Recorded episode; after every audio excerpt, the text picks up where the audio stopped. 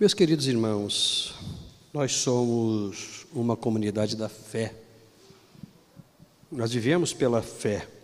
A Escritura Sagrada fala isso: aqueles que foram justificados e que são justos, que não têm mais a representatividade da condenação diante de Deus, porque tiveram as suas vidas perdoadas, vivem pela fé. Mas nós somos também a comunidade da moral, de uma ética relevante, porque nós somos a comunidade que representa Cristo, que expressa Cristo. Inclusive, o apóstolo Paulo, ele, quando fala da igreja e fala de Cristo, ele diz que a igreja pertence, ela é o corpo de Cristo, ela pertence a Cristo de forma que ela constitui com Cristo um organismo vivo. E esse organismo precisa, e com certeza ele é, ser conhecido e reconhecido por todas as pessoas com quem nós nos relacionamos. Então é muito importante pensar a partir de Cristo, como igreja que somos, é muito importante pensar a partir de Cristo, do Cristo que está na igreja, do Cristo que está em cada um de nós, do que Ele de fato nos propõe, do que Ele de fato nos orienta, do que Ele de fato faz com cada um de nós. É bem certo que nós entendemos que a vida que vivemos, vivemos por Cristo Jesus, porque Ele mesmo disse que sem Ele, sem Ele, sem a presença dEle, sem a graça dEle, sem o cuidado dEle, sem a participação efetiva dEle em nossas vidas, nós não conseguiremos fazer absolutamente nada. Por quê?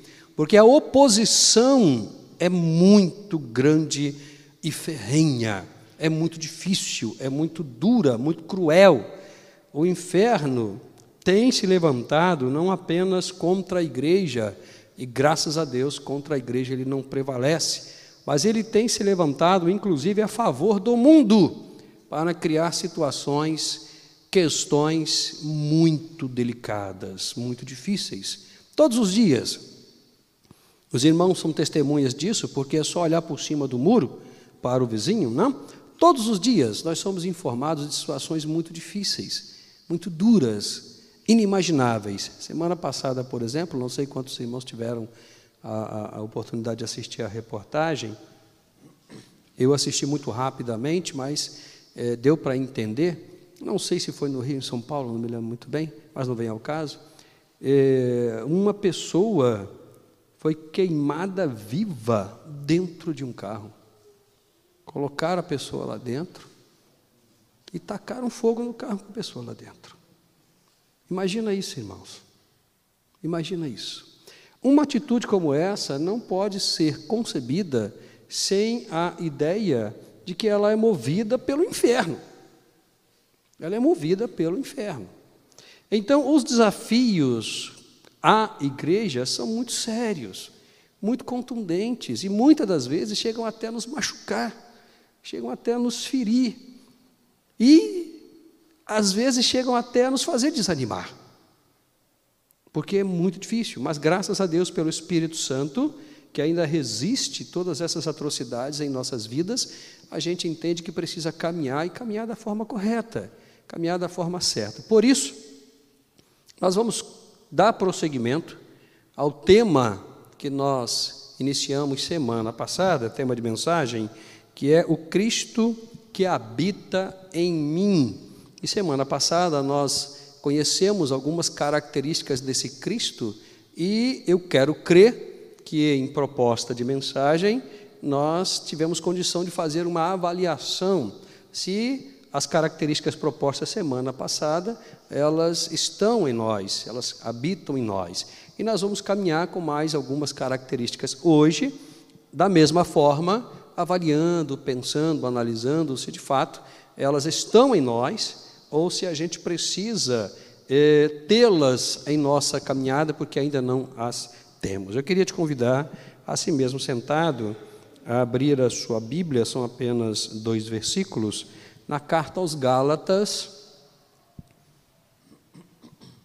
Nós vamos ler os versos apenas 19 e 20. Carta aos Gálatas.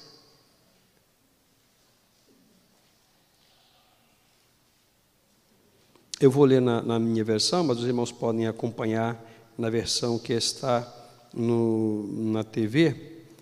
É, Gálatas, capítulo 2, verso 19 verso 20, diz assim: Pois pela lei eu morri para a lei a fim de viver para Deus. Já estou crucificado com Cristo. Portanto, não sou mais eu quem vive, mas é Cristo quem vive em mim. Essa vida que vivo agora no corpo, vivo pela fé no Filho de Deus, que me amou e se entregou por mim. Vamos orar. Obrigado, Deus, por tudo que o Senhor já tem feito.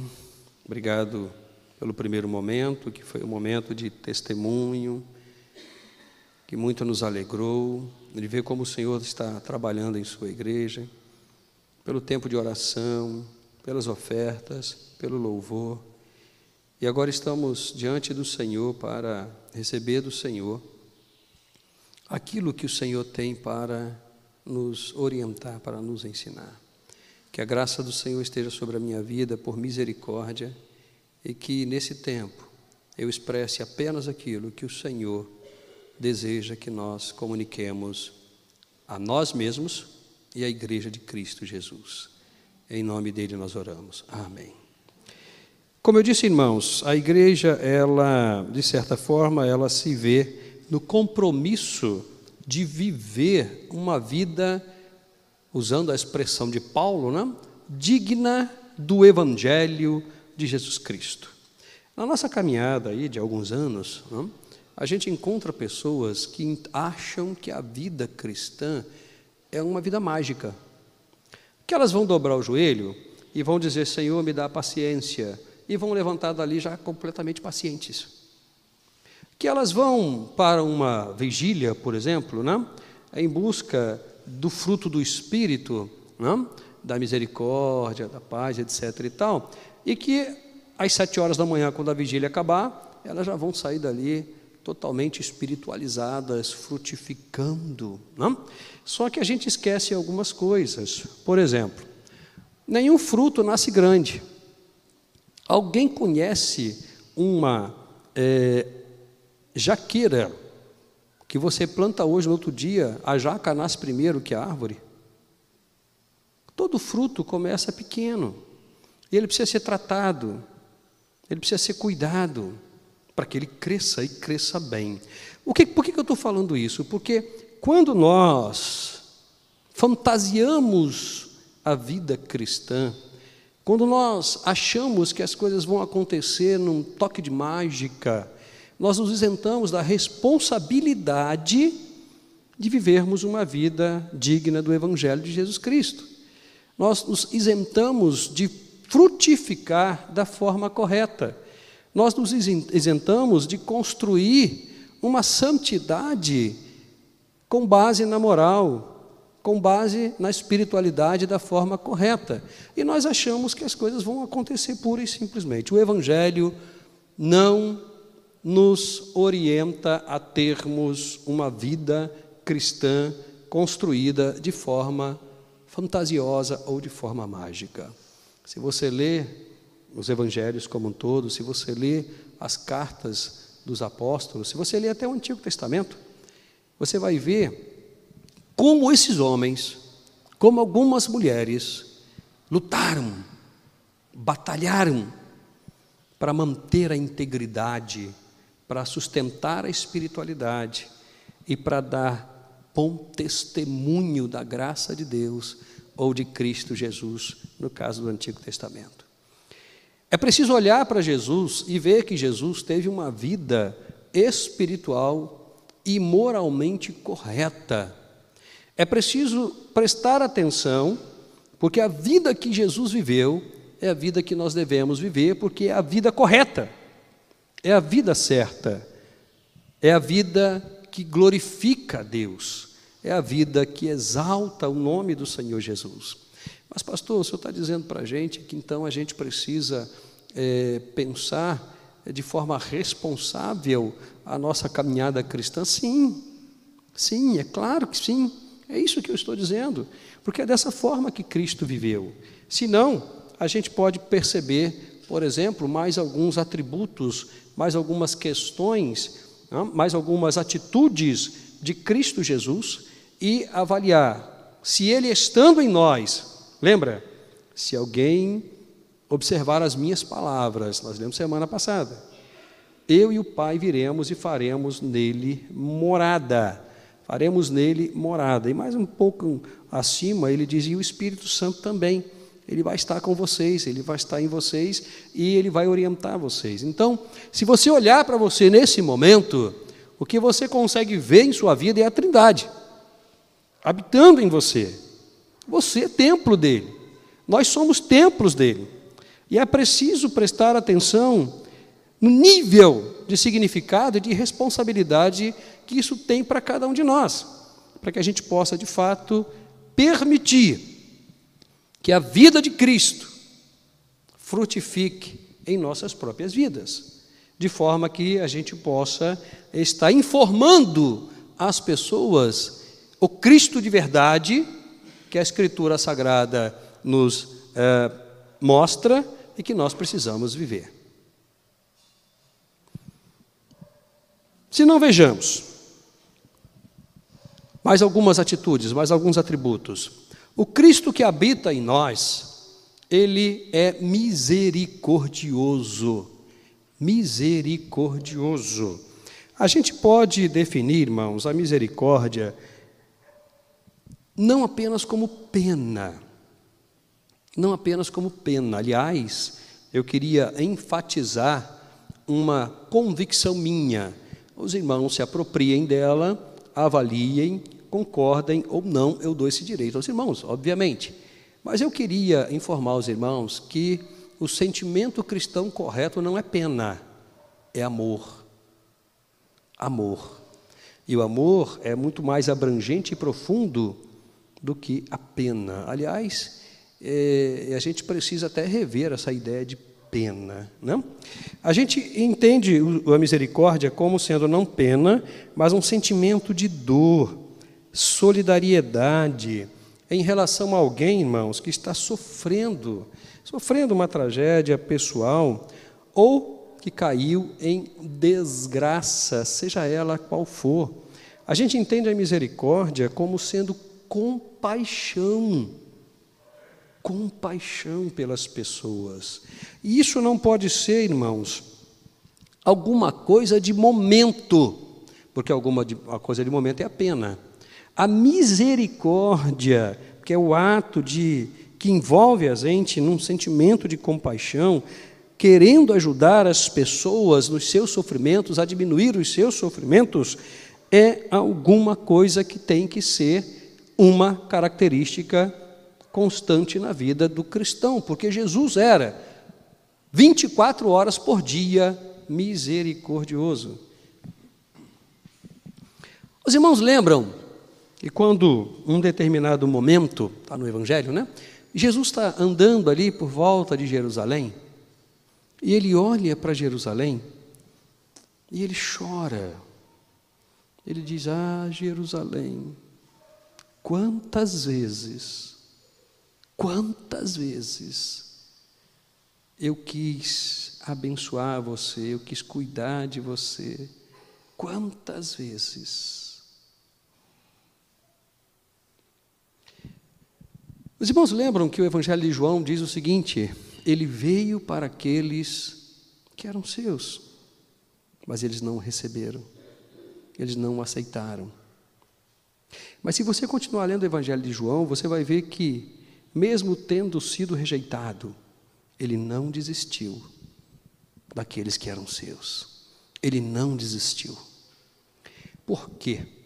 Porque ele conhecia a natureza humana, a miserabilidade, o estado de desgraça. E aí, irmãos, a gente quer entender a desgraça não apenas como um momento horrível da vida do ser humano, mas o que é muito mais sério, como um momento de total ausência da graça de Deus na vida da pessoa. E sabe o que acontece na vida de uma pessoa que não tem a graça de Deus? Quem não tem a graça de Deus tem a presença da desgraça do inimigo. O próprio Cristo falou isso. Você tem dois senhores. Você não pode servir aos dois. Os dois possuem características específicas. Os dois possuem atributos específicos, finalidades e objetivos específicos. Um veio para dar a vida, o outro veio para trazer a morte. Um veio para alegria e para a graça, outro veio para a tristeza, destruição e desgraça. Essa é uma lei do mundo espiritual que se aplica à nossa realidade. Se você não tem a graça de Deus presente em sua vida, o que você tem presente é a desgraça do inimigo. E a ausência da graça significa o que de pior pode existir na vida de uma pessoa. Por isso, a gente chega no nível de ver uma pessoa sendo queimada viva dentro de um carro e ninguém fazia absolutamente nada. E quem o fez, ainda sair gargalhando, ainda sair sorrindo, porque não tem misericórdia. Não tem misericórdia, não se compadece das pessoas, não se sente triste com a tristeza do outro não se sente triste com a situação de miséria, de pobreza espiritual, principalmente espiritual do semelhante. Mas o Cristo que habita em nós, ele é misericordioso. Olha o que diz Efésios capítulo 2, versículos 4 e versículo 5. Deus que é rico em misericórdia, pelo imenso amor com que nos amou, estando nós ainda mortos em nossos pecados, deu-nos vida juntamente com Cristo. Pela graça sois salvos. Olha a presença da graça gerando salvação, aonde a presença da desgraça gerava perdição. A graça chega, superabunda, transborda, vai além da desgraça e promove vida. Mas isso porque o início do versículo diz: Ele é rico em misericórdia. Ele é capaz de olhar para a gente e ter compaixão, e ter o desejo e de cuidar de cada um de nós. Mateus capítulo 5, verso 7, nós lemos aqui na introdução do, do, do culto, diz para a gente que a condição para se alcançar misericórdia é ser misericordioso. Bem-aventurados os misericordiosos, pois alcançarão misericórdia. Bem-aventurados, felizes aqueles que são bondosos, que são misericordiosos, que se compadecem das pessoas, que se apiedam das pessoas, que querem ajudar as pessoas a diminuir o seu sofrimento ou a isentar completamente a sua vida do sofrimento, porque eles alcançarão misericórdia. Essa é uma lei do reino de Deus. É uma lei do reino de Deus. Não foi uma coisa que eu criei ou que os irmãos criaram. Isso saiu da boca do próprio Cristo.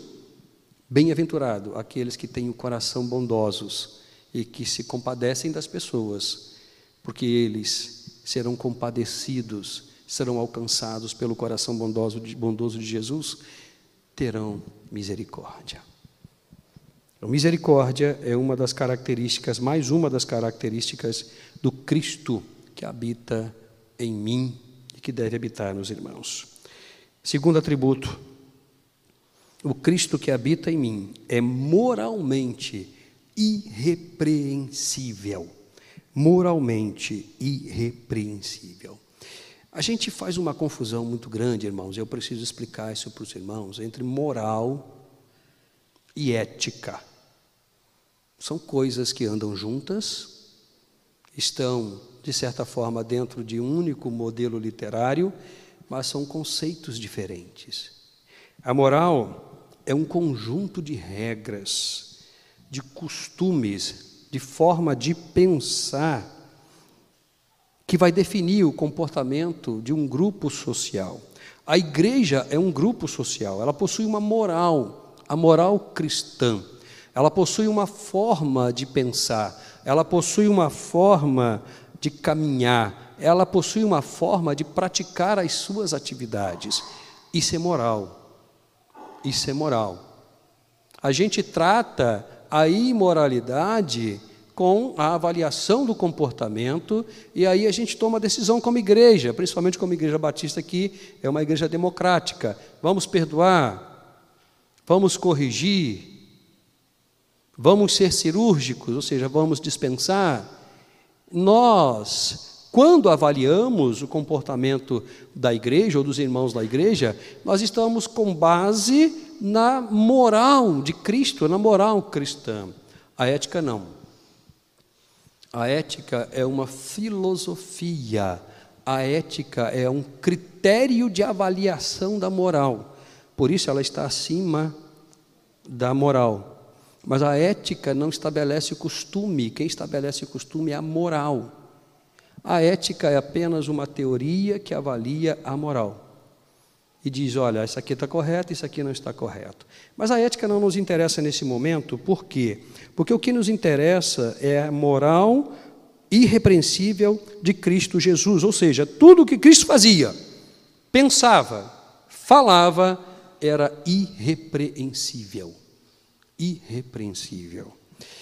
1 de Pedro, capítulo 2, verso 22, falando a respeito de Jesus, disse: ele não cometeu pecado, nem engano algum foi achado em sua boca. Ele não cometeu pecado, nem engano algum foi achado em sua boca. Ele foi irrepreensível, ou seja, em momento nenhum, ninguém podia eh, repreendê-lo em palavras, atos ou pensamentos. Se o Cristo que habita em mim é irrepreensível, nós precisamos e podemos ser também irrepreensíveis. Filipenses capítulo 2, Paulo diz o seguinte: com relação às nossas atividades, com relação aos nossos comportamentos, ele vai dizer o seguinte: fazei todas as coisas, todas as coisas, todas as coisas, sem queixas, nem discórdia, para que vos torneis filhos de Deus irrepreensíveis, sinceros e íntegros no meio de uma geração corrupta e perversa, na qual resplandeceis como luminares no mundo. Olha isso, irmãos. Olha isso. O texto não nos diz que nós vivemos em um mundo bonito, belíssimo. Ele vai dizer o seguinte: essa geração é corrupta, essa geração é perversa, essa geração é má, porque eles vivem na desgraça, eles não vivem na graça.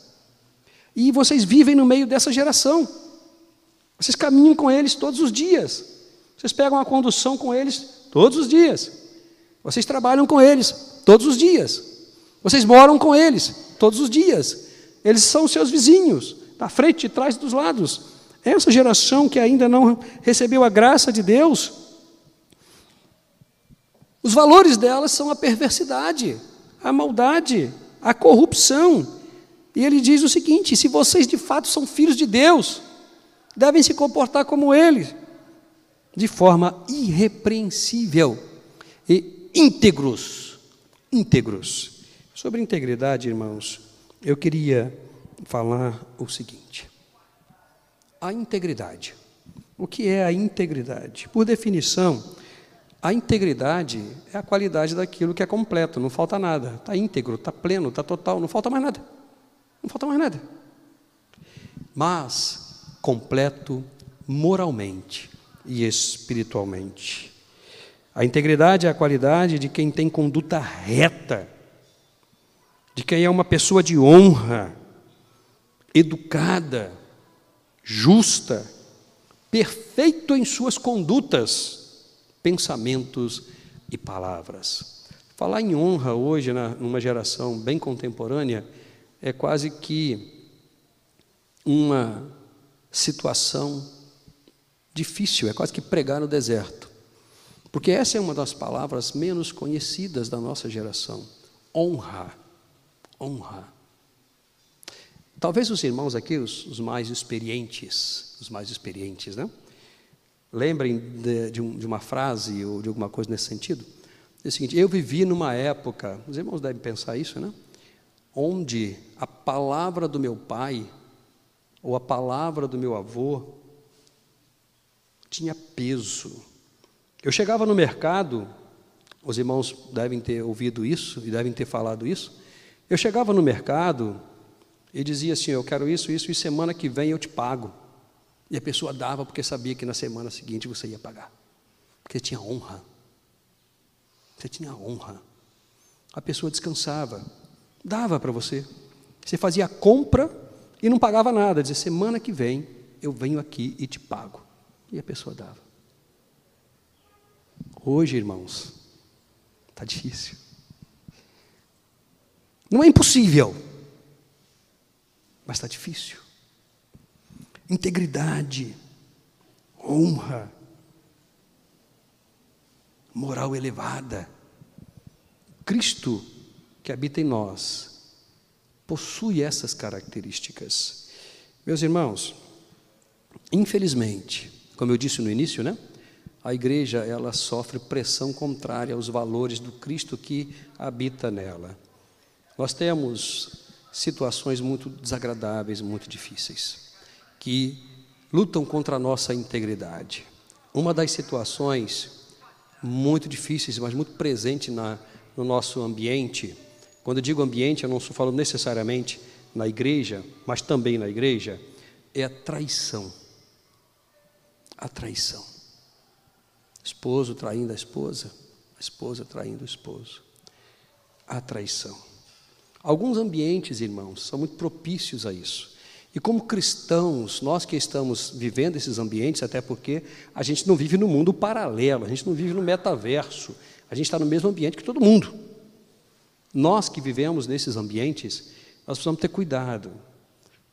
Três ambientes muito desafiadores à moralidade, à integridade. O primeiro deles, por incrível que pareça, é a família. A família. Quantos esposos, quantos maridos não estão satisfeitos com as suas esposas e traem a sua esposa? Quantas esposas não estão satisfeitas com seus maridos e traem os seus maridos? Isso, num ambiente fora da igreja, se tornou muito comum. A gente tem aí o poliamor, que hoje já é legalizado por contrato. Você pode ter um, um casamento, não, mas uma, um contrato de, de relacionamento, onde a, a, moça pode ter dois, três esposos, maridos, sei lá como é o nome que se dá, ou o contrário, viverem na mesma casa, no mesmo ambiente. Traição. Ambiente de trabalho. Irmãos, ambiente de trabalho, olha, irmãos, é, é um ambiente muito próprio à traição. Às vezes as pessoas querem evoluir, elas se entregam à devassidão, se entregam à imoralidade, aos prazeres, em troca de uma promoção, em troca de um ganhar um pouco mais. E por fim, um ambiente de estudo, universidade, a escola. É o namorado que fica com a coleguinha. É a namorada que fica com um colega e trai o namorado. Um ambiente propício a esse tipo de situação. São ambientes nos quais nós vivemos. Nós estamos lá. Uma geração corrupta, uma geração perversa, uma geração que não tem moral, uma geração que não tem honra, uma geração que não tem integridade. E é lá, o texto diz que nós devemos brilhar como luz. É lá que a gente deve viver os valores do Cristo que habita em nós: moralidade, integridade, honestidade, sinceridade, bondade. É lá. Lembra? Não se acende uma lâmpada no meio de um monte de outra lâmpada. Não se acende uma vela no meio de um monte de vela ou se esconde ela. Você tem que colocar onde estão as trevas para que ela brilhe.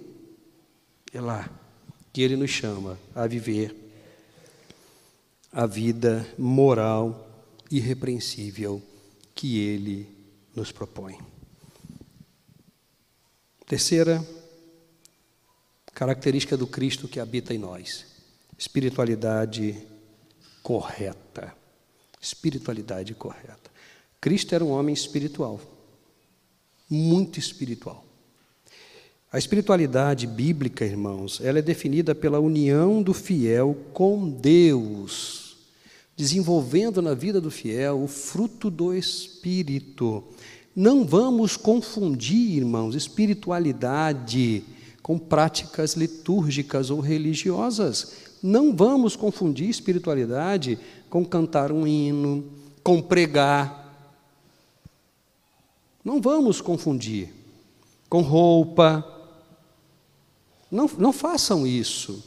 Isso são princípios que têm que ser observados, fazem parte de um processo de culto. Tudo bem e Deus abençoa, mas espiritualidade é coisa mais profunda, é comunhão com Deus que desenvolve o fruto do Espírito na vida do cristão. Olha o que Paulo diz aos Gálatas, ainda no capítulo 5, né? Ele diz o seguinte: Mas o fruto do Espírito é, olha isso, irmãos. Paulo, praticamente em todas as suas cartas, ele vai trabalhar a mesma temática. O fruto do Espírito é amor, alegria, paz, paciência, benignidade, bondade, fidelidade, amabilidade e domínio próprio. Olha a questão da integridade, de ser irrepreensível.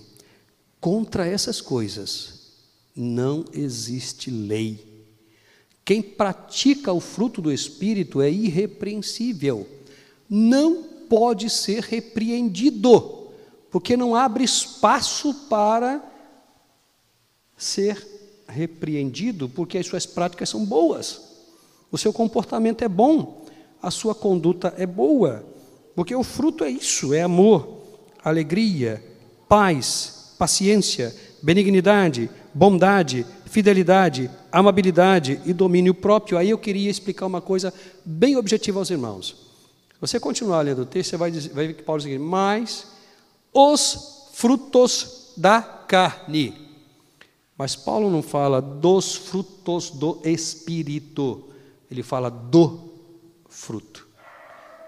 Porque o fruto é produzido pelo Espírito na nossa vida, que tem todas essas características. Então, para você ter o fruto, você tem que ter o Espírito, senão você não tem o fruto. Contra essas coisas, não existe lei. Não existe lei, não existe repreensão.